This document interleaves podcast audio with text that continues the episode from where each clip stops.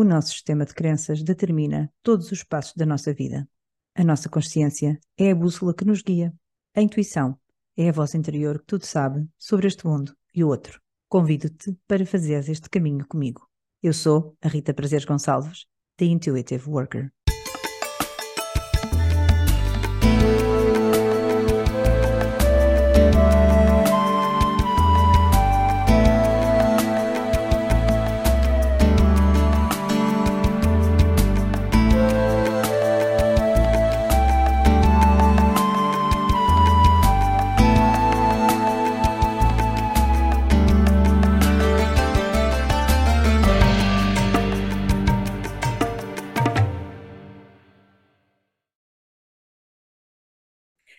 Mais um dia de grande felicidade para mim e assim é gravar este podcast, porque mais uma vez é uma pessoa que uh, tem uma grande importância para mim, está na minha vida há pouco tempo, há um ano e tal, mas já teve um grande impacto e já me uh, encaminhou também uh, em vários caminhos para encontrar outras pessoas que têm tido um grande impacto, como é o caso da minha primeira convidada, a Sílvia. Portanto, bom dia. Carla. Olá, Rita, que gosto de estar aqui uma vez mais. Aqui uma vez mais, aqui é a primeira vez, mas Sim. como já fizemos outro podcast juntas, é sempre muito bom falar contigo. Exato. É isso, por isso mesmo já, já temos experiência uma com a outra, especificamente. Já falamos. Em podcast. Não nos custa nada falar. Já aconteceu, já aconteceu. Não, não, nós não nos custa falar, graças a Deus.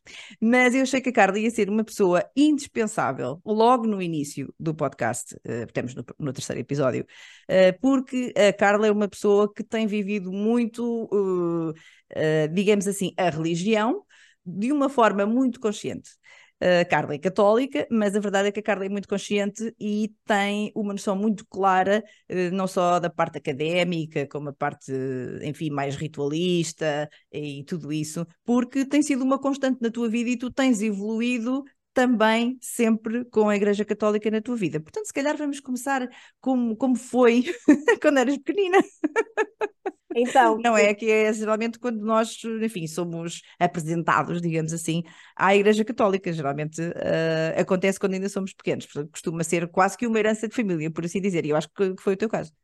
Assim, acontece acho que com quase todos nós, não é? Todos temos essa história, ah, os meus pais batizaram-me e, e já não me identifico, ou então sim, os meus pais batizaram-me, tomaram essa decisão por mim, na altura, sim, eu fui batizada no dia uh, eh, 19 de dezembro de 1976, portanto eu nasci em setembro e nesse ano, depois em dezembro, fui logo batizada, como, era, como é habitual, não é? Era, e batizar as crianças muito pequenininhas, logo bebés, uhum. um, e de facto o batismo é, é, esse, é esse sacramento que inicialmente uh, é dado através da fé dos pais uhum. ou dos progenitores, ou do quem cria a criança, não é? Que decide uh, enxertá-la, que é linguagem bíblica, enxertá-la naquela árvore uhum. um, uh, e ela é uh, um ramo novo e passa a ser, não é? Filha, neste caso, filha de Deus. Uhum.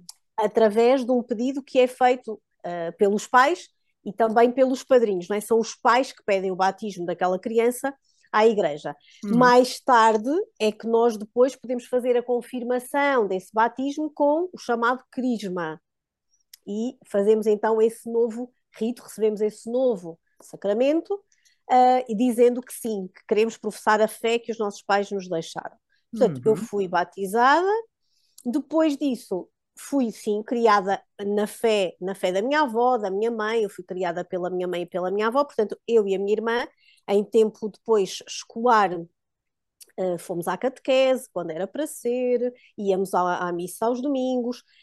Houve ali depois um interregno que não se prendia tanto com a questão da fé. Claro, quando nós somos crianças, fazemos um bocadinho por repetição e por, porque nos dizem que temos de ir. E eu também passei por, por aquela fase, uh, ai que seca, uh, não é? É tipo, é só velhotes, achava eu, não é? E, ou então andava porque gostava era de andar lá porque estavam, estavam lá as crianças, ou porque, ou porque podia cantar, por exemplo, porque uhum. uh, eu quando fiz a minha primeira comunhão recordo-me que um, fui logo escolhida por uma das irmãs que nos preparou para cantar, ela lá uhum. percebeu que eu teria ouvido e voz, e portanto ainda tenho aí umas recordações, de, de, umas fotografias, eu muito pequenina, atrás de um micro, as outras meninas eram todas maiores do que eu, uhum.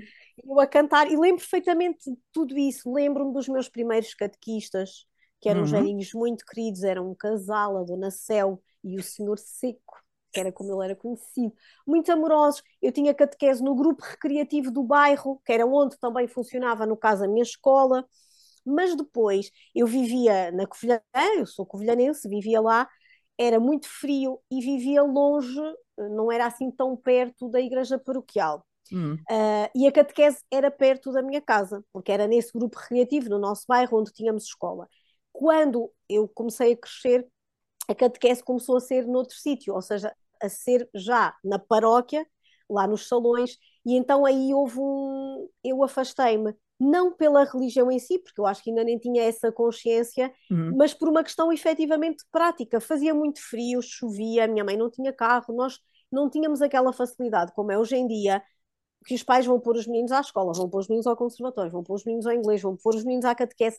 Não havia isso. Uhum. E então eu deixei, deixei e ia ao, ao, domingo à missa umas vezes, outras vezes também não ia. Então não havia ali uma coerência.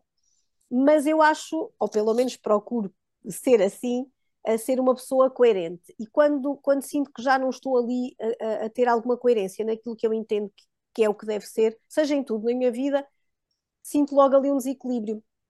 E na fase da adolescência, juventude, eu senti que queria confirmar a minha fé.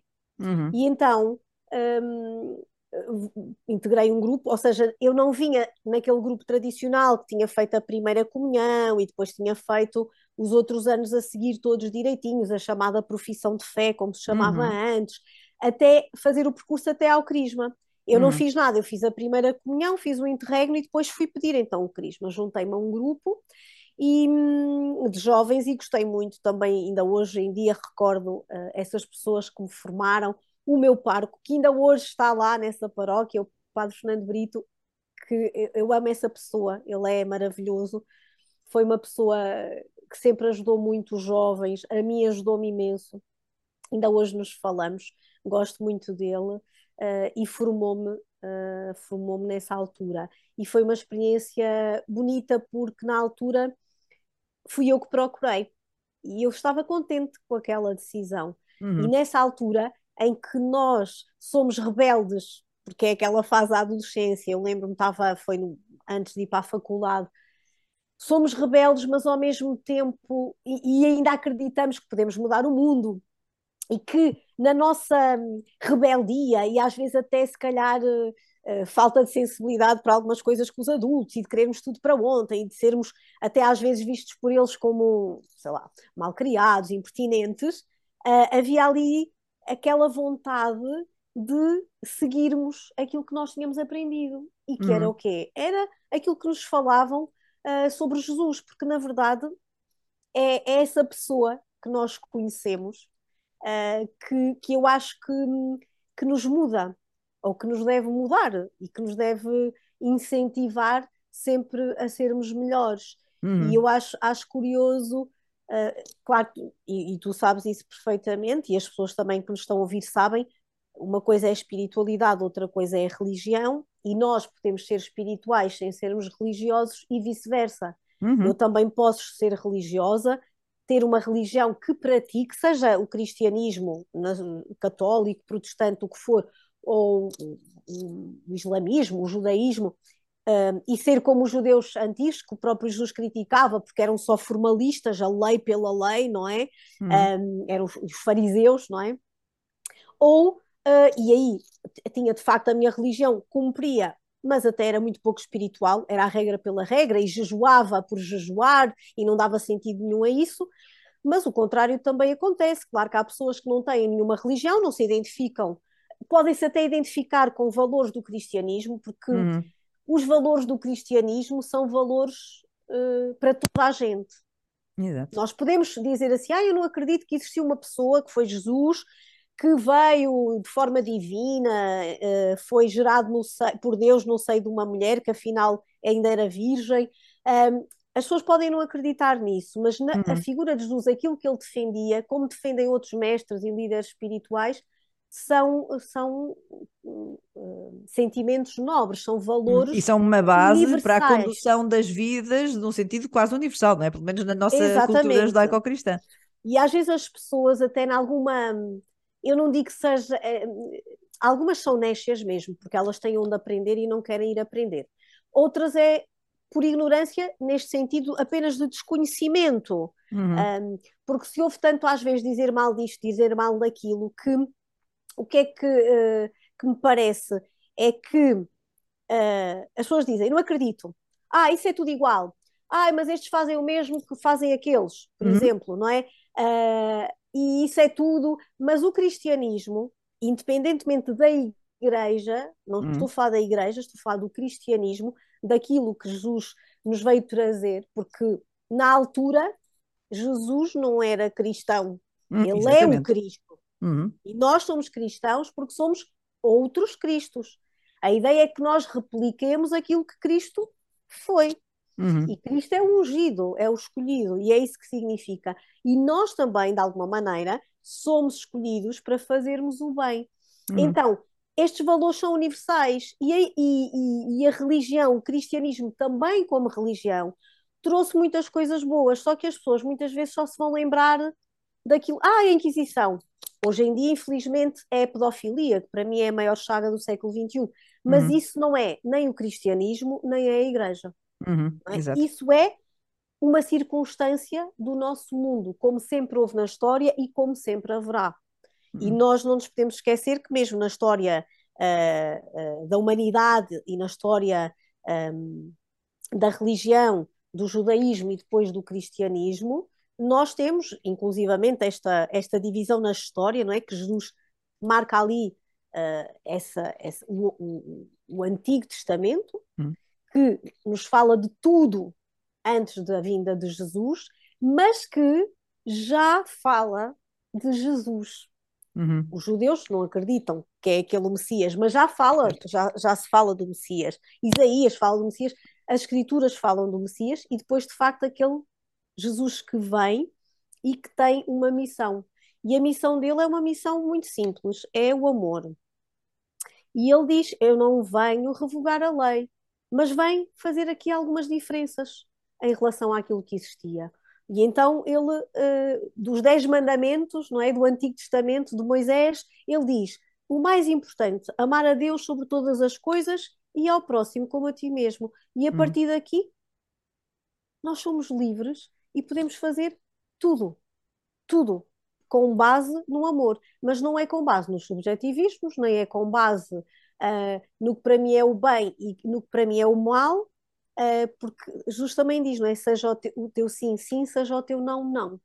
E às vezes não pode haver aqui meios termos uh, nestas questões, que eu acho que é o que muitas vezes acontece quando falamos de espiritualidade ou até de, de religião. Hum. Eu acho que já fugi aqui um bocadinho da, da questão da minha. Da, já voltamos, meu, já voltamos. Do meu percurso, mas, mas uh, claro que isto são reflexões que eu faço agora e não fazia tanto na altura, mas na altura uhum.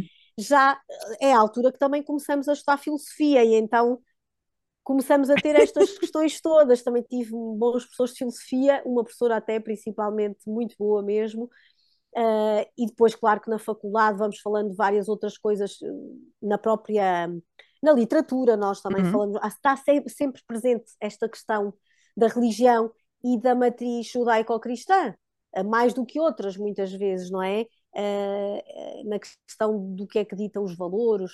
E, hum, e então, desde essa altura, Claro que também tive altos e baixos e uhum. continuo a ter na, na, na, vivência da minha fé, porque eh, quando, quando tu me convidaste, falavas nesta questão de, de, eu de querer falar com alguém que tem um percurso mais canónico, não é? Uhum. Uh, isto para as pessoas perceberem.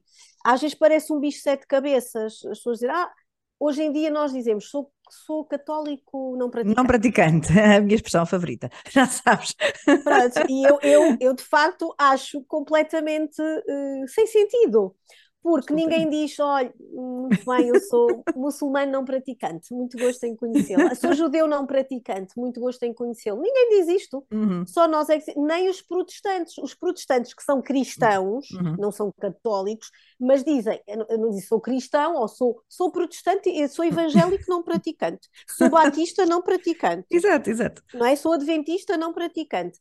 Isto não existe.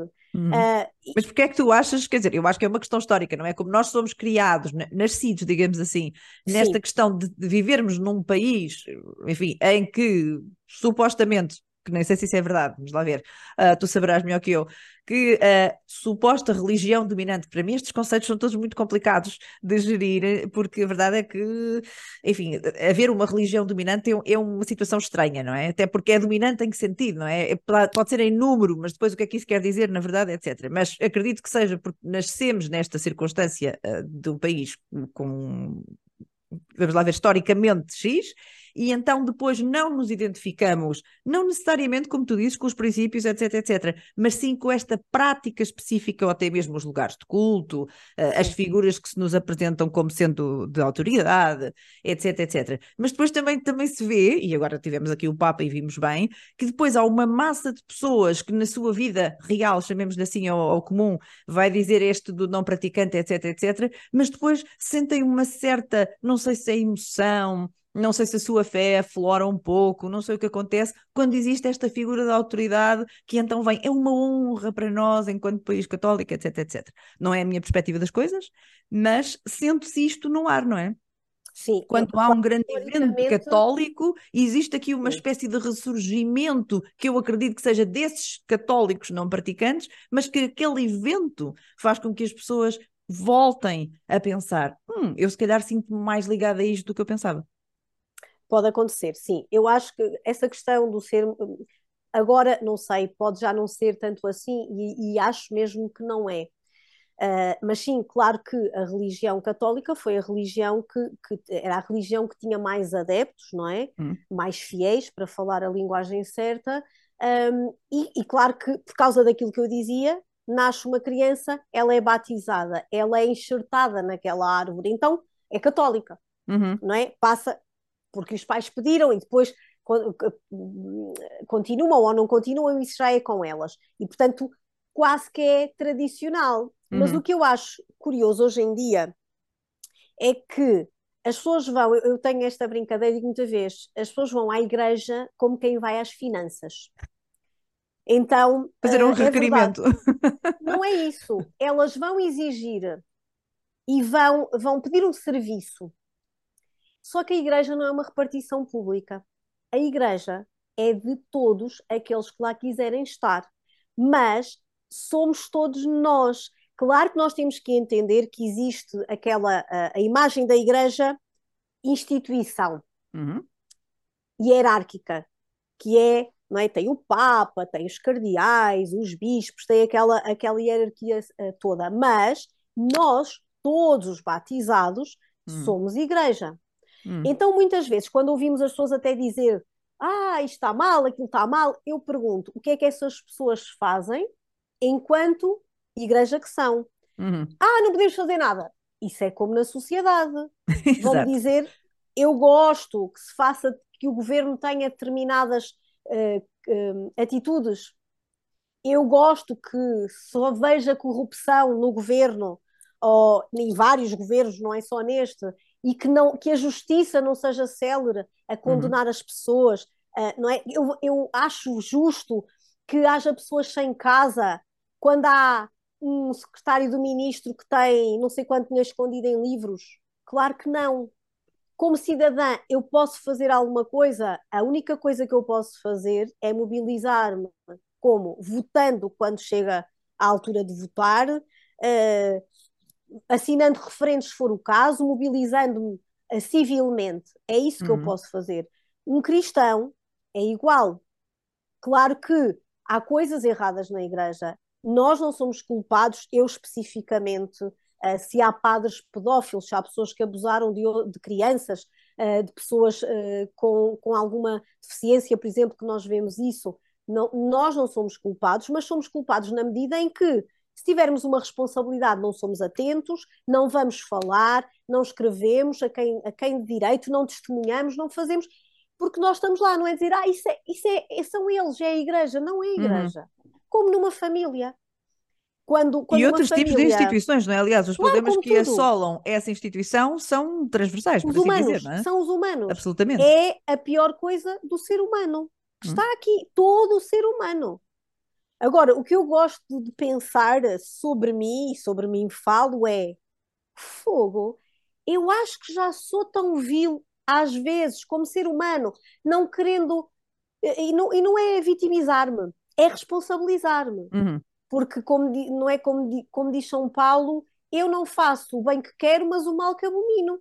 Então, muitas vezes eu até posso, tudo bem, fazer o mal uhum. consciente, mas até pior, até posso não fazer nada, que às vezes o pecar por omissão é muito pior do que por ação, porque às vezes nós por ação até pecamos por uh, alguma ingenuidade, inocência, mas agimos, mas outra é nós vermos que aquela pessoa, aquele irmão precisa de ajuda e nós não fazemos nada.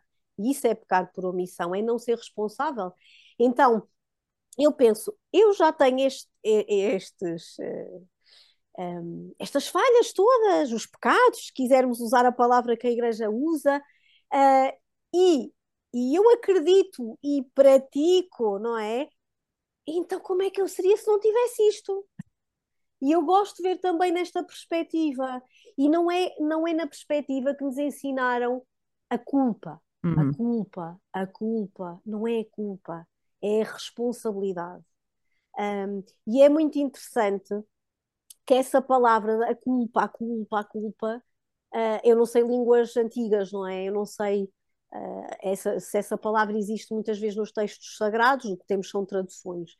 Mas Jesus, pelo menos que eu me lembro, nunca fala em culpa.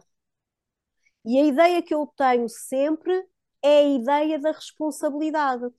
Quando, quando Jesus conta as parábolas, que agora até andamos a ouvir essas parábolas uh, dos servos, uh, do servo fiel ou do servo infiel, dos talentos, daqueles que sabem pôr os talentos a render e dos que não sabem, um, Jesus apenas fala do Senhor, que é metáfora uhum. para Deus, eh, que dá aos servos alguma coisa para guardarem e eles guardam, uns guardam, uh, mas não fazem mais que isso, outros guardam e duplicam o valor que foi dado. Uh, ou então há o servo que engana o senhor porque lhe deve dinheiro, mas uhum. depois o senhor perdoa-lhe e ele é perdoado, mas depois vai pedir a quem lhe deve para lhe pagar e não perdoa, portanto, uhum.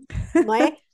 Estas, todas estas incongruências, mas Jesus, quando conta estas, estas parábolas, uh, eu penso que esta penso que é que é a ideia que fica, ainda que não sejam as palavras, não importa, não é culpa nem responsabilidade que aparecem, mas é isso, é que nós sintamos que temos responsabilidade. Uhum. Há uma responsabilidade, não é a questão da culpa. Fala-se em pecado, sim, o pecado fala-se muito disso, mas o pecado é o estar distante de Deus, é aquilo que nos afasta de Deus. O pecado não tem que ser um crime atroz. Hum. Pode simplesmente ser o não fazer o bem a alguém que está a precisar. Porque Jesus também, uh, também diz, não é? Um dia, não é? Uh, quando, quando for no fim dos tempos, bem-aventurados são estes, estes e estes, então, mas onde é que nós te vimos? E, e tinhas sede e te demos de beber, e te demos de comer, e te vestimos. E quando o fizeste a um dos mais pequeninos, a mim o fizeste. Uhum. E então, e lembro-me sempre da, da parábola, uma delas, não é? Da mulher adulta, que eu sempre achei muito curiosa, que é os homens apanham aquela mulher em flagrante adultério, arrastam-na pelos cabelos e põem-na aos pés de Jesus. E Jesus não diz absolutamente nada e começa a rabiscar no chão. Ignorou-os completamente. Rabisca, rabisca, rabisca e depois simplesmente, depois de eles estarem ali um bocado despecados, olhar, tipo, que é que este, este não nos diz nada, ou seja, está a cumprir aquilo que nós queremos, uhum. uh, que era testá-lo e era que aquela mulher fosse apedrejada, Jesus só diz, então, mas quem não tiver um pecado, que seja, atira a primeira pedra. E uma coisa interessante é que o Evangelho descreve que eles começaram a tirar as pedras, e a ir embora. Os mais velhos primeiro e os mais novos depois. E isto também é interessante, não é? Os mais velhos, apesar de tudo, ao ouvirem aquelas palavras, já tinham uma sabedoria, apesar uhum. de tudo, e foram os primeiros, aqueles que ainda não estão presos naquelas convicções do tem que ser, da lei, da, da regra, e foram deixando as pedras e a seguir os mais novos. E Jesus depois diz àquela mulher: Então, mulher, onde é que eles estão? Vê-los aí? Alguém te condenou? E ela diz: Não. Então vai, eu também não te condeno, não tornes a pecar. Então a hum. condição era apenas esta. Claro que Jesus sabia uh, que a mulher humanamente iria voltar a pecar, faz parte, mas a ideia é: já sabes que esse caminho não é certo, então não sigas esse caminho. Num outro caminho que ela seguiu, certamente errou, como nós todos estamos sempre a errar. Por isso é que eu digo: se estamos sempre a errar e a querer melhorar e não temos nada, eu acho que deve ser muito difícil. Então, para mim, o ter uh, esta relação uh, com Deus, que eu posso viver de uma forma comunitária e de uma forma pessoal. Uhum. Porque também há esta questão, às vezes as pessoas dizem, ah, eu falo com Deus. Uhum. É entre mim e Deus, não quer cá padres, não quer cá nada. Não há mal nenhum, ninguém disse que isso é errado. Uhum. Mas, mas a questão da vivência em comunidade ou a questão da vivência individual não anula, uma não anula a outra. Uhum. Então eu devo ter uma relação individual com Deus, uma relação pessoal, em que eu faço a leitura da Bíblia, rezo à minha maneira, posso rezar fórmulas, posso rezar o terço, posso rezar o Pai Nosso. O Pai Nosso foi a oração que Jesus ensinou, portanto posso rezá-la, está escrita. Uh, posso falar com Deus como estou a falar contigo. Oh meu Deus, isto, oh Rita, exatamente igual. Hoje aconteceu-me isto, o que é que tu me dizes? Não sei, cada pessoa terá a sua relação íntima com Deus, fechada no seu quarto, na sua intimidade, no seu espaço sagrado.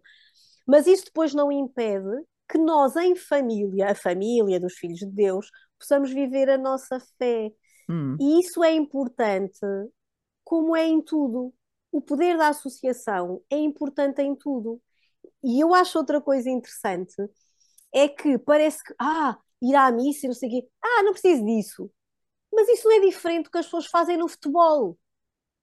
Não é que se, que se agrupam e que têm o seu clube e que puxam por aquilo e que vão beber uns copos e que vão celebrar.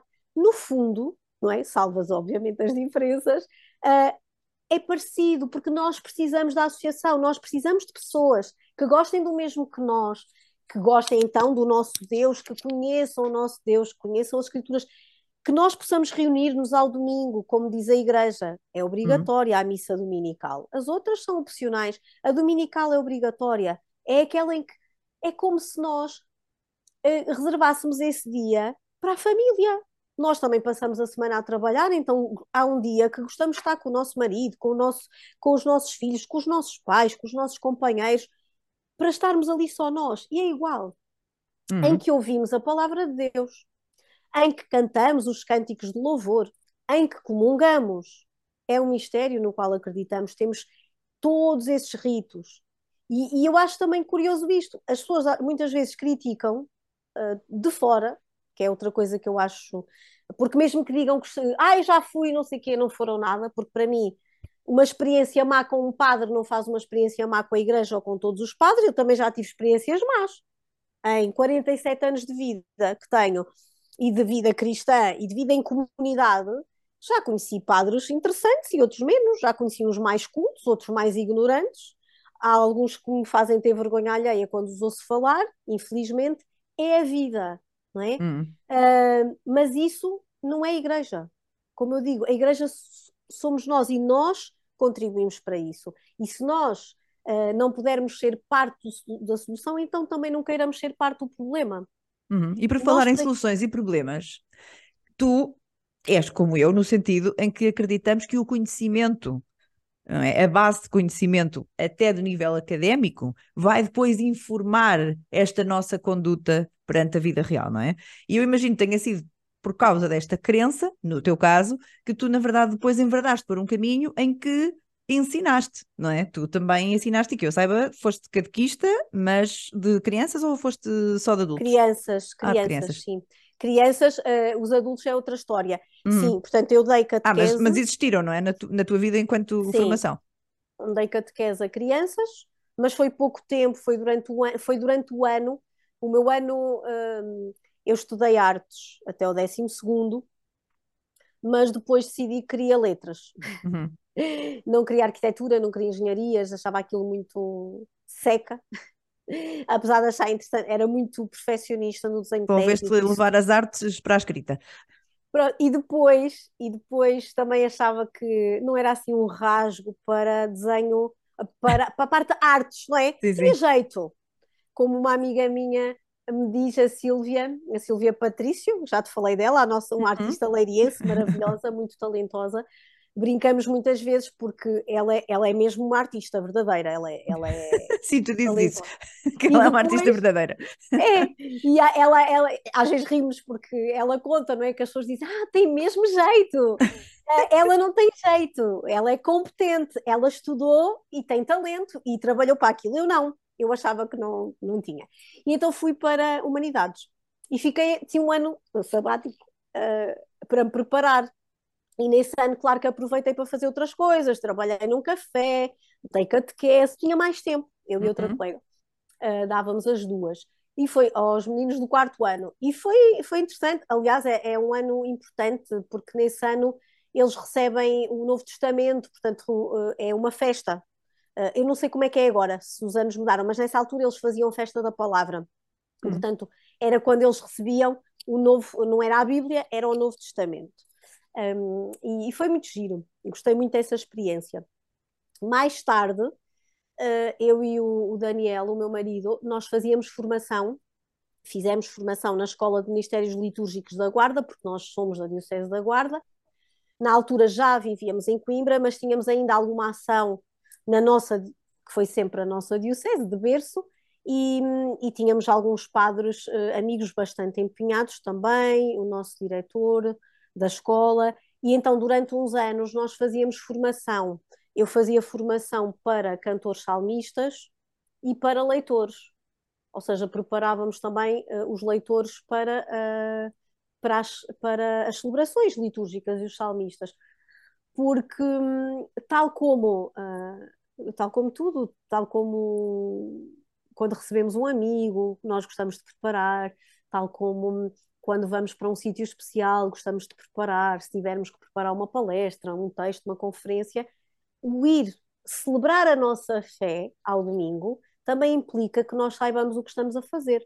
Hum. Então, a nossa preocupação era não só uh, que, os, que os leitores, por exemplo, lessem bem, porque te, temos que pensar que a proclamação da palavra numa celebração não é igual à leitura de um conto infantil para Hum. uma criança.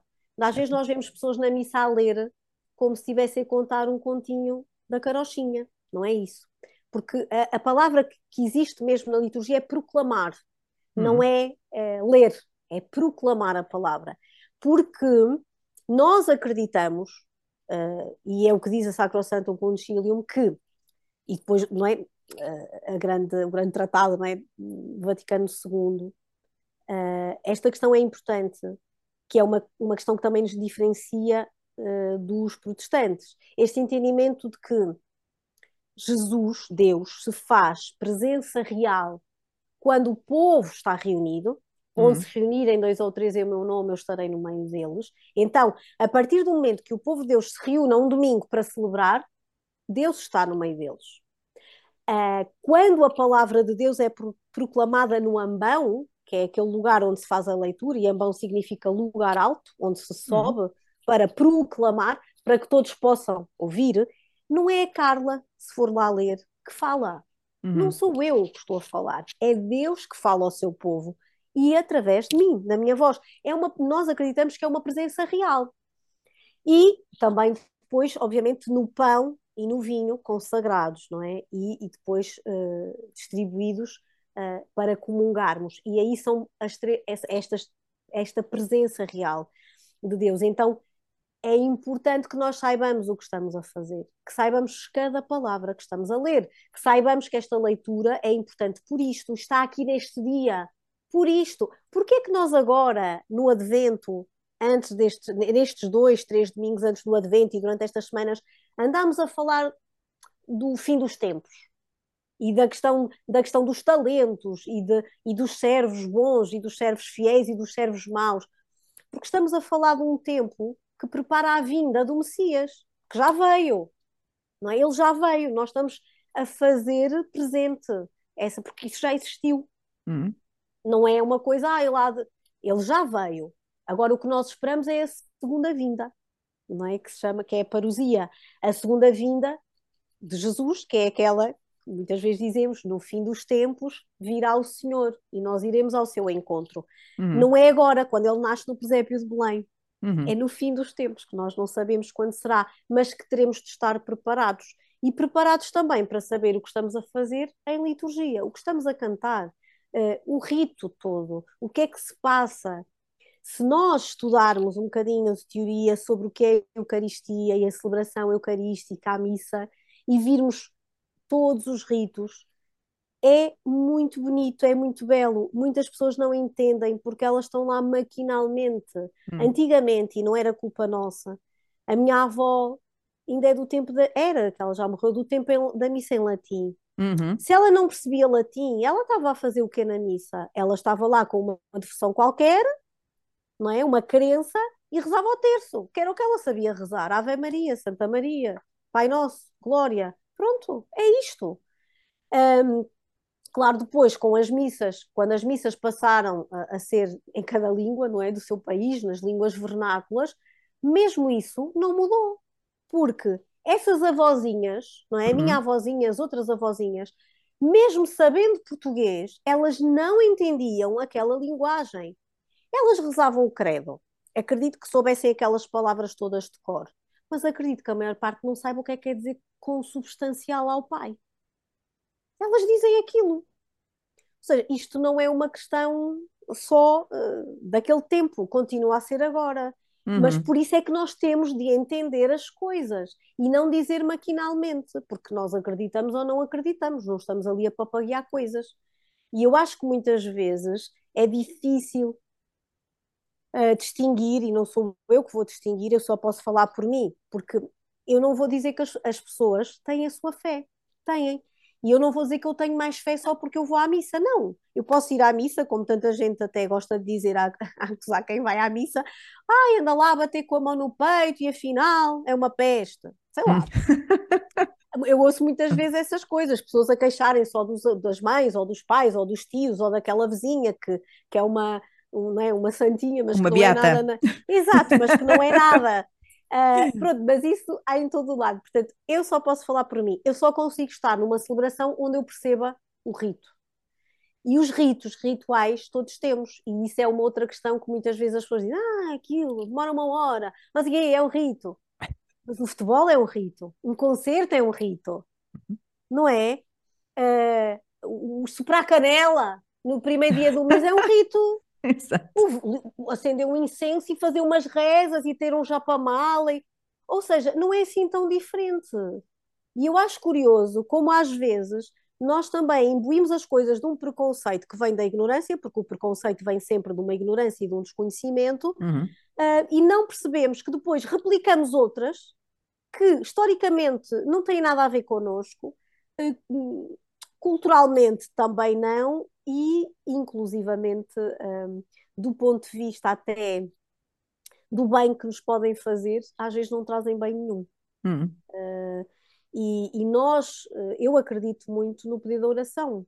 E eu acho que é o Papa Bento que já dizia isto, eh, quando falava sobre a questão do segredo, por exemplo, relacionado com Fátima, uh, quando foi, quando foi, uh, quando João Paulo II foi atingido em Roma, e ele fala depois de que uh, a oração tem um poder muito maior do que o das balas, e por isso é que o Papa Francisco e, e pede, não é? E nós aqui no santuário rezamos todos, todos os dias pela Uhum. paz no mundo.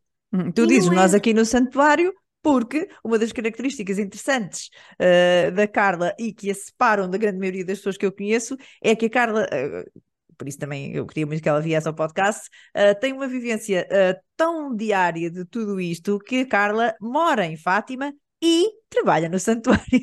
Pois, eu esqueci que nós não tínhamos dito ainda essa parte. Exatamente. Um, sim, e, e, e, em Fátima, no santuário, uh, reza-se todos os dias pela paz.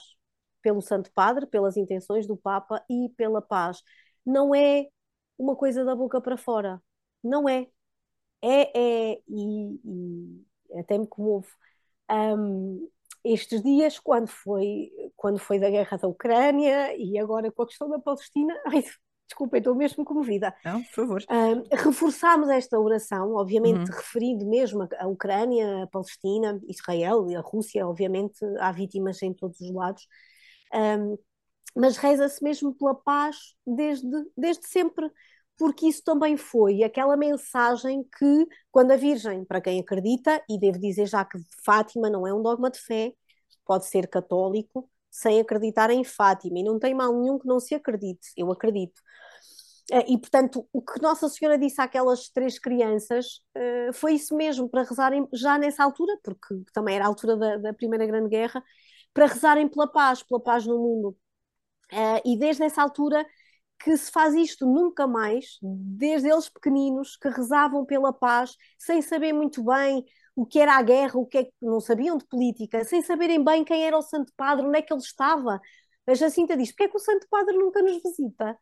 Hum. Que eles rezavam tanto por ele e ela não sabia, não é?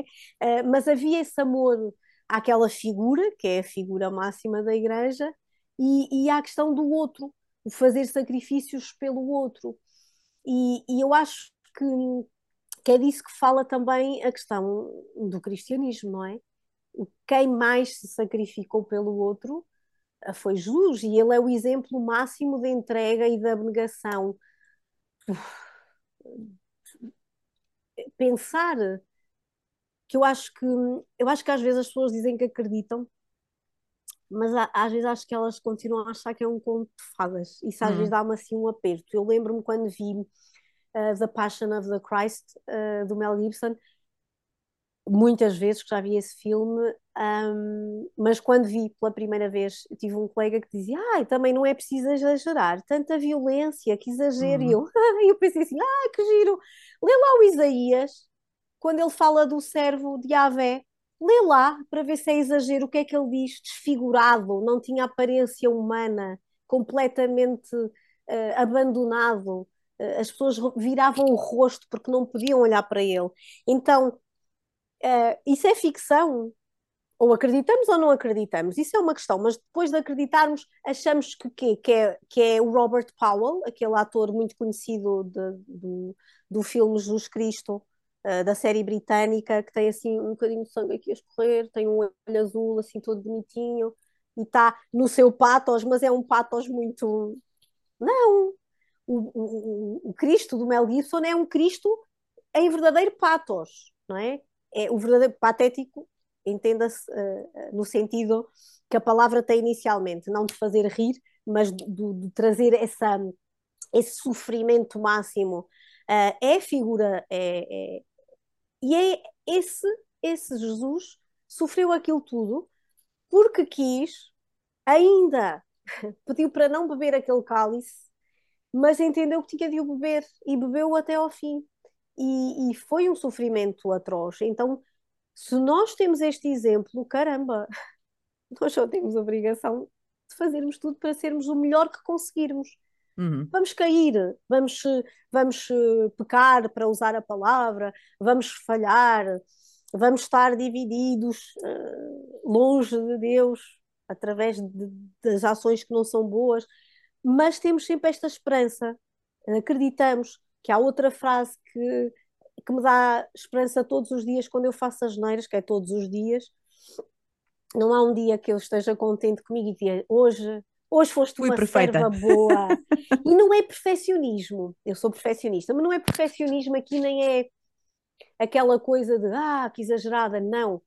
É, é mesmo nós conhecermos as nossas fragilidades e as nossas fortalezas e sabermos que podemos sempre ser melhores E muitas vezes não optamos por isso. E às vezes é opção.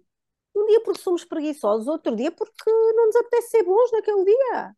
Eu às vezes não tenho a paciência que eu acho que devia ter como cristã para outras pessoas. tenho os meus dias, pronto, mas de facto até Jesus perdeu a paciência com os vendilhões do templo e, e, e passou-se, como agora se diz, e derrubou as bancas e ralhou com eles, com os cambistas, com tudo. Também tem os seus dias, mas eu, eu penso, de facto, que essa, nessa frase que é uh, onde abundou o pecado, superabundou a graça. E, e esta frase diz tudo. A misericórdia de Deus é muito maior que tudo. Claro que nós não devemos ter a presunção de salvação. Ah, eu vou aqui andar na terra a fazer as maiores barbaridades a toda a gente porque eu vou para o céu e não acredito uhum. no inferno porque a graça de Deus é tão grande e onde abundou o pecado, superabundou a graça, eu vou ser a maior pecadora, então, não é? Superabunda a graça. Só que isto não é assim, não é? Nós não, temos, não devemos ter essa presunção de salvação, mas devemos acreditar que a cada dia podemos ser melhores e ainda que pequemos, se nós efetivamente de coração nos arrependermos, nós podemos sim alcançar aquilo que nós queremos, que é a vida eterna, não é? Para quem acredita, é, é a paz eterna, é o descanso, é, é o ver Deus face a face, como dizem as Escrituras. E às vezes outra coisa interessante que as pessoas também dizem, ah, mas acreditam num Deus que não se vê, não, se vê. Então, mas as, as pessoas acreditam em tanta coisa que não se vê. A eletricidade também não se vê. Eu não vejo as ondas, nem este som. Mas olha, falando no som, nós não vemos, as ondas estão lá. E agora estamos a falar graças à eletricidade, mas nós não a estamos a ver. Mas a verdade, a verdade é que nós vemos Deus. Porque Deus mostrou-se através de Jesus. Cristo é a imagem de Deus invisível. Então nós sim vemos a Deus em Jesus, Ele é Deus. Então não há dúvidas. Para mim não há dúvidas. Já tive também na minha vida tantas provas uh, desta entidade superior, que para mim é este Deus, de Jesus Cristo, uh, desta força do bem, na minha vida, tantas graças que é impossível eu não as atribuir. Claro que é este, diz, é este Deus, é este, é este em quem eu acredito. Um, não, não vejo que outra pessoa não possa acreditar noutra coisa. Agora, o que eu acho que é importante é que nós tenhamos esta coerência que eu falava há pouco. Se nós gostamos de Deus, se acreditamos em Deus, se existe, se eu uh, acredito na Igreja Católica, se sou católica, então eu tenho que ter uma prática da minha fé.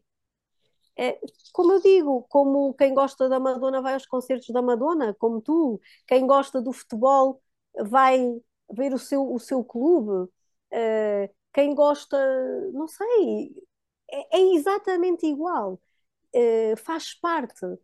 Há que viver isto como numa relação uh, de família, de casal, de irmãos, de pais e filhos. Nós temos de alimentar, não é, essa chama dessa relação. Então nós alimentamos essa chama uh, na nossa relação individual com Deus e depois alimentamos também essa chama nessa relação que temos com Deus, mas na comunidade e com os irmãos. Porque uhum. quão bonito é celebrar o Natal, quão bonito é celebrar a Páscoa, em que temos uma vela na mão e fazemos a, renovação dos nossos votos de batismo, em que toda a gente está a fazer isso, em que cantamos Aleluia. Uh, eu acho que é, pronto, é um exemplo bonito. Agora, tem falhas, uh, não é a religião perfeita. Não, não é, porque nós somos humanos. Havia alguém que dizia que Jesus Cristo tinha vindo pregar o reino de Deus e saiu da igreja. Pronto, é assim, acontece, mas Deus sabia, porque Jesus, uh, Deus que se fez homem em Jesus, sabia quem eram aqueles que andavam com ele. E o Pedro e os outros também fugiram, não é? E o Pedro negou Jesus três vezes. E ele sabia, mas não, faz, mas não foi por isso que ele não disse: Tu és Pedro, e sobre esta pedra edificarei a minha igreja. Então Pedro foi o primeiro a, a ser escolhido. E foi esta pedra que tinha de levar esta igreja, naquele momento foi fundada uh, esta igreja humana, como aqueles pescadores que depois eles deram tudo enquanto andavam com Jesus. Quando Jesus morreu, João acompanhou até à cruz, Pedro fugiu, renegou, os outros também, só as, as Marias, não é? A mãe de Jesus, a outra Maria e João o seguiram até, até ao fim, uh, e depois cada um foi à sua vida. Andavam ali meio perdidos, a pescar outra vez, sem saber o que é que lhes tinha acontecido. Até que, justo depois de, de ressuscitar, lhes aparece e então, o que a fazer? E nem, nem o estavam a reconhecer, mas acharam aquilo estranho, como se tivessem esquecido tudo. Porquê? Porque não tinham o farol, não é? Uhum. E também deixaram de se reunir em comunidade, não tinham. Mas depois, quando eles estavam reunidos, depois de Jesus ter ascendido ao céu, ele disse: Vou estar aqui um período convosco na terra, quando, quando ressuscitou, mas vou ter que ir para o Pai e vou regressar para o céu. Mas eu não os vou deixar sozinhos, eu vou-vos enviar um consolador, o Paráclito. E então, um dia estavam todos reunidos no mesmo lugar e Maria estava lá com eles, em comunidade. E desceu então, desceu, desceram as línguas de fogo e começaram todos a falar as línguas todas, porque o Espírito desceu sobre eles. E agora, ide, batizai, ensinai toda a gente. E está feito. Estavam em comunidade, em comunidade. E nós somos mais fortes com o poder da associação, em comunidade. Uh, e a Igreja, instituição, não podemos esquecer que faz muito bem ainda às pessoas. Faz muito bem. Uh, há imensas instituições da Igreja que ajudam pessoas em lares, uh, casas uh, que acolhem crianças, muitas obras que estão ligadas à Igreja não é a sociedade civil. E muitas pessoas da sociedade civil que falam, falam de instituições que estão ligadas à Igreja. Uhum. Uh, e que, tem, podem ter pessoas melhores ou, ou piores a, a, gerir, não é? Em cada momento da história, mas há as, as misericórdias, por exemplo, a Caritas, não é? Que faz um excelente, um excelente trabalho. Um, e muitas vezes as pessoas não veem isso. E isto também é fruto desta união uh, deste grupo específico de pessoas. Ah, e falando disso, é impossível não falarmos de uma coisa que tu fazes regularmente em grupo, segundo sei, se calhar também fazes, enfim, sem ser em grupo, mas que é esta elevação, que é como eu interpreto uh, esta situação, que é o, o, canto, não é? Portanto, tu, uma das coisas que fazes uh, durante as celebrações, uh, Eucaristias, não é? Assim que se chama. Uh, portanto, tu cantas. Portanto, qual é o impacto que isto tem? Ou seja, o que é que tu trazes e o que é que tu recebes nestes momentos deste tipo de comunhão um bocadinho que é, que é mais, enfim, não é? Que é mais etérica, não é? Como é que é, essa, ah. essa circunstância de, de, cantar nesse contexto? Porque tens uma voz, enfim, muito propícia, não é? De anjo, que eu já ouvi. Já têm dito, é verdade.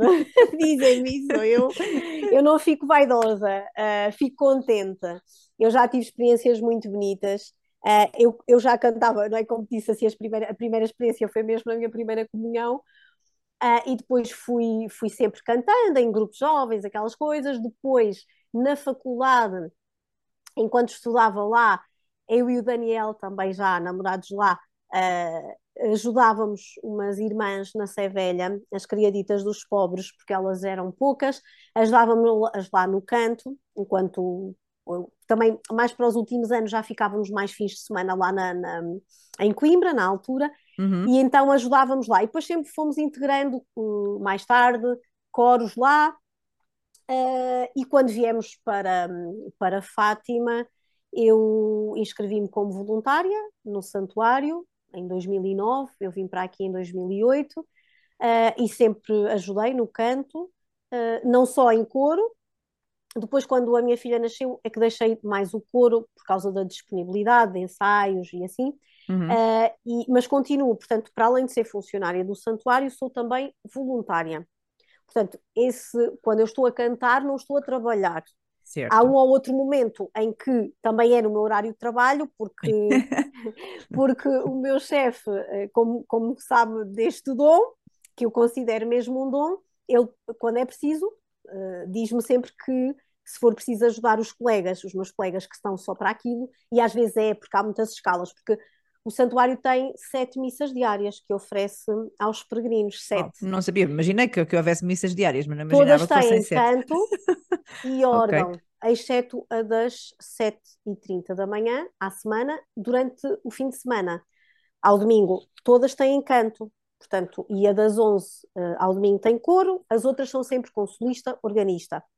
Uh, e, portanto, é preciso muita gente e muita escala. E, para além disso, ainda há os terços, os rosários, para cantar, uhum. uh, que também são vários. E, portanto, à noite, ao almoço, e é preciso muita gente. Então, eu faço isso com todo o gosto. Muitas vezes também uh, agrupo-me em pequenos ensembles, pequenos grupinhos, para cantar quando é necessário ajudar os meus colegas, quando eles precisam de um soprano ou de mais um elemento para ajudar. Uh, mas este trabalho eu já faço há muito tempo e na missa, ao domingo, às, às 15, na Santíssima Trindade, eu já tive experiências muito bonitas.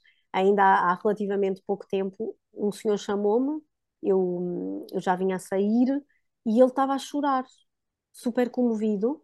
Uh, e por acaso ele, ele era da terra do meu colega que estava a tocar, o organista, e conheciam-se e até se cumprimentaram.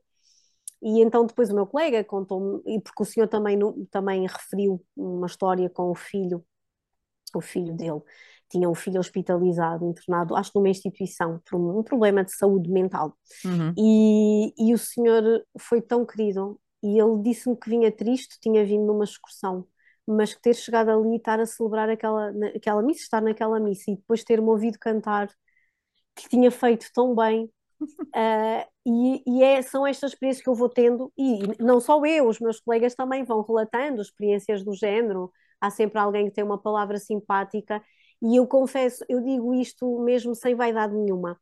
Eu fico mesmo muito feliz porque o que eu digo à pessoa é uh, agradeço, não digo, ah, não, não é preciso elogiar, não, não é isso. Sabe bem também nós recebermos o elogio, porque nós fazemos de coração e às vezes pelo menos eu, outra coisa, outra coisa que as pessoas me dizem é que eu estou sempre com um sorriso, um sorriso que transmito, pronto, o que sinto, que estou a sentir o que estou a cantar, não sei, elas é que me dizem assim, e que estou sempre com um sorriso, e é verdade, procuro estar, uh, porque eu, eu, eu, vivo aquelas palavras, uh, tento vivê-las, não é? Saber, porque sei o que estou a dizer, não estou só a cantar música, e, acima de tudo, que é muito importante para mim, mais do que a música, obviamente temos de ser afinados, temos que dar as notas certas, uh, é o texto.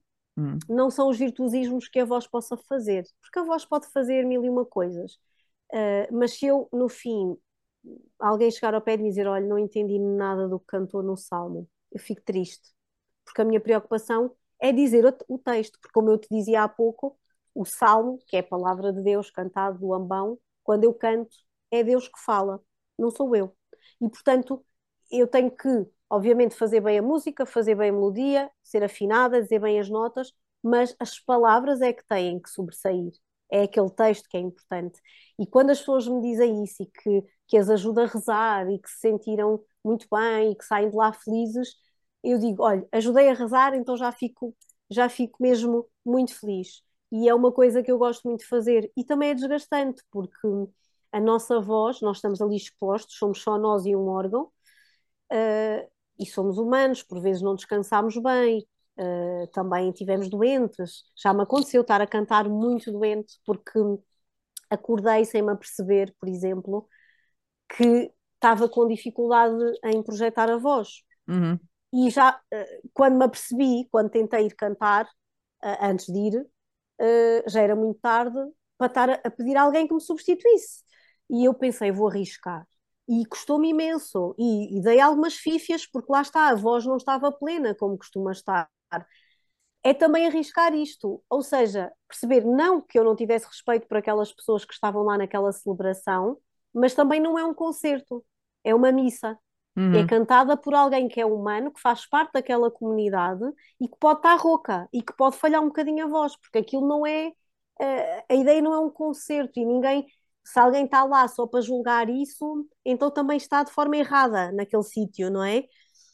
Um, mas as experiências são. Esta experiência para mim, enquanto eu tiver voz, enquanto eu puder, uh, enquanto tiver disponibilidade também e capacidade, uh, vou continuar a fazê-lo, porque é, é muito gratificante uh, perceber que as pessoas que também as ajudo, que elas cantam uhum. comigo, uh, comigo e com os meus colegas, com todos, não é? que, que nós não sejamos um, um impedimento para que elas cantem. Muitas vezes é o que eu lhes digo: cantem, por favor, porque a ideia é esta. Não é que fique só eu a cantar para ser ouvida sozinha, é que cantemos todos. A ideia é que eu seja apenas um ponto, uma uhum. ajuda uhum. para todos, uns que desafinam mais, outros que vão mais atrasados, uns que vão mais a, a, a correr, não faz mal, porque é a beleza disso também. Nós estamos ali a celebrar todos em conjunto a mesma fé e não nos conhecemos de lado nenhum. E de vez em quando acontece, porque eu vejo que alguém me faz um sorriso à Assembleia e eu sorrio também. Uh, e uma vez tive também uma cantora lírica a senhora apresentou-se como tal, estava lá e eu ouvi logo aquela voz, eu, que vozeirão, e ela veio-me elogiar, e eu, hum? claro que fiquei contente, porque ela era, era especialista, eu estudei canto lírico, mas não me considero especialista, sou só uma aprendiz sempre, um, e então também, também, também foi bom, e todos os dias, uma vez um lado brasileiro, achei tanta graça, disse assim, você é o canarinho de Fátima. Pronto, essas coisas simpáticas, outra vez, isto já foi há muitos anos, também era um grupo brasileiro. As senhoras viram-me com os miúdos na missa, eu, era muita gente no verão, e depois eu tive que sair para fazer um recado, e estava nas imediações do santuário. Uh, e entretanto já estava a entrar no santuário e ouço aquelas pessoas atrás de mim, assim, a moça da missa, a moça da missa. então foram atrás de mim e a dizerem-me se eu tinha CDs gravados e coisas assim. Não, não, eu só canto na missa. Verdadeiros tipo, fãs. Elas gostaram imenso, mas depois aquela efusividade e aquela boa disposição deles, ah, moça da missa. E se eu tinha gravações, eu, não, não, não, eu só canto na missa. A gente gravou, e eu, ok, tudo bem, já estou habituada, não vou fazer nada, não posso impedir. Ainda bem, pronto. Mas, mas os meus colegas e eu temos todos assim histórias engraçadas. Uh, das pessoas que, que obviamente que gostam e outra coisa que me acompanham, que nos acompanham também através dos meios digitais, porque a uhum. capelinha está ligada a 24 horas e, e as missas são, são transmitidas, transmitidas, muitas delas. Ainda no dia o senhor me dizia, ah, agora aparece tão pouco. Eu disse, sabe que eu não canto nesses horários, eu canto noutros, canto numa missa que não é transmitida, uh, mas continuo a cantar. Uh, e pronto, uh, acho que me apareceu aqui uma, entrou-me aqui uma coisa. Ah, estás aqui. É que me entrou aqui ah. uma mensagem e tu tinhas-me desaparecido. Eu, ai meu Deus. Não, estamos aqui, estamos aqui. Estamos aqui, mas já estamos de saída. Pois, imagino. Sim, já estamos de saída porque, como é óbvio, nós sabemos que, que, que neste caso posso-te ouvir durante várias horas, porque obviamente tu tens um conhecimento muito universal uh, no que toca tanto à parte mais uh, académica, como ritualista, como propriamente, uh, enfim, tens feito as tuas reflexões mais do ponto de vista uh, espiritual, como é óbvio, e eu uh, agradeço muito a quem canta nas missas e em todo lado, onde depois, enfim, podemos sentir-nos um bocadinho mais à vontade em seguir, porque eu procuro sempre, ah, uma voz que tenha assim um tom mais como, que não é o nosso caso, não é? Porque a minha é baixa, a tua. Temos aqui um bocadinho no espectro oposto. Mas é sempre um prazer imenso falar contigo, adoro falar contigo. Acredito também, que és uma pessoa que, que tem muito para dizer a qualquer tipo de público e pessoas com qualquer tipo de interesse, porque é isso, acho que tens uma, uma abordagem muito universalista de, de, todos os assuntos, por isso é que foste convidada no outro podcast, és convidada neste podcast, e se tiver mais algum, pois já sabes o que é que vai acontecer. Sim, acho, acho que não, não, não, acho que saiba falar de todos os assuntos, mas procuro falar deles com conhecimento de causa, com estudo uh, claro. uh, e, e, de preferência uh, convivência, não é? Com uhum. conhecimento interno das coisas.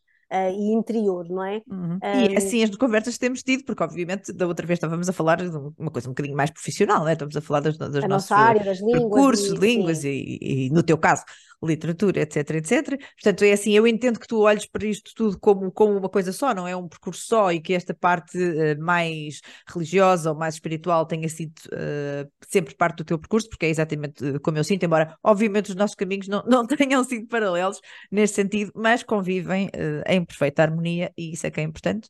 E por isso agradeço imenso, mais uma vez, ter estado aqui.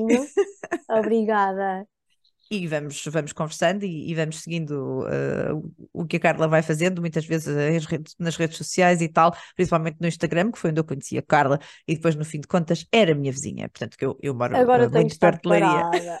é verdade, agora estás um bocadinho mais tenho estado mais parada. Lá terás as tuas razões. Tenho estado a viver mais interiormente. Uhum. Às vezes é preciso.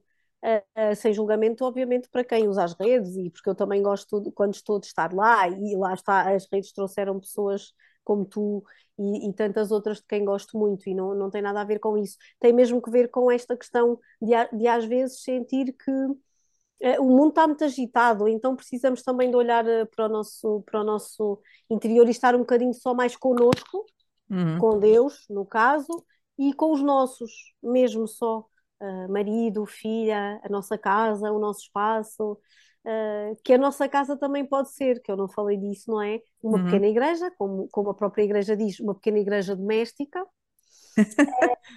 sim, e o nosso quarto ser o nosso templo, uhum. não é? Uhum. O nosso cantinho, uh, como também diz a Bíblia, não é? Fecha-te no teu quarto e pede ao Pai, fala com o Pai. Portanto, isto agora para, para encerrar aqui, ainda, uhum. ainda dentro do tema de que tivemos a falar. Sim, é verdade que eu sou mais de, de me encerrar no meu quarto, do que no meu quarto interno.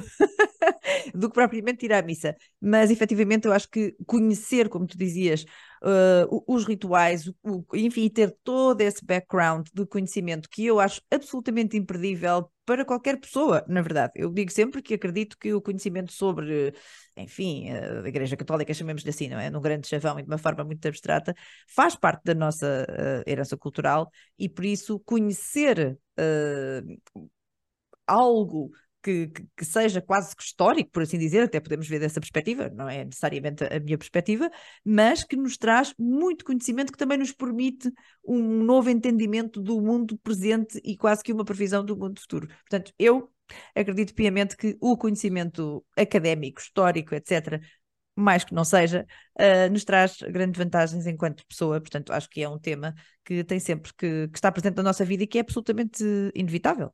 E Sim, por isso eu não me nego a este conhecimento. Sim, uma coisa, porque às vezes as pessoas acham que as pessoas que acreditam uh, em Deus, na igreja, que são os ignorantes.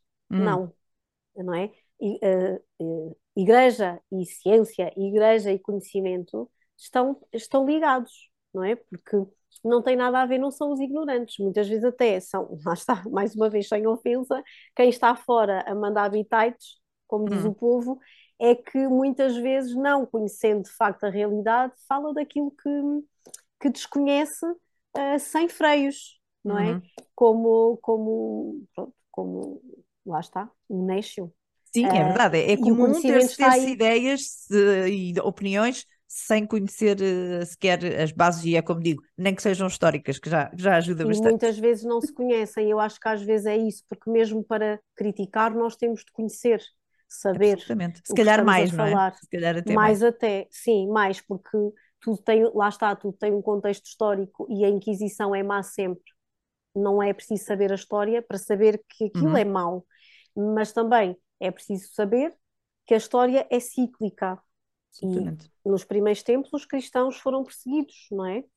Uh, e mortos, e a seguir foram os cristãos que perseguiram, e entretanto os protestantes e os, e os, os católicos, não é? Quando houve ali depois na, com o cisma, com a questão desta divisão e da interpretação da Bíblia, e de quem é que diz o que é que significa, e do Lutero uh, e do Calvino nessa altura, um, também, também houve muitas mortes do outro lado, não é uhum. só a questão, uh, todos estes grandes movimentos e estas grandes mudanças Claro que trazem uh, manchas negras, trazem de facto fissuras, trazem, trazem o mal, mas o mal está no mundo.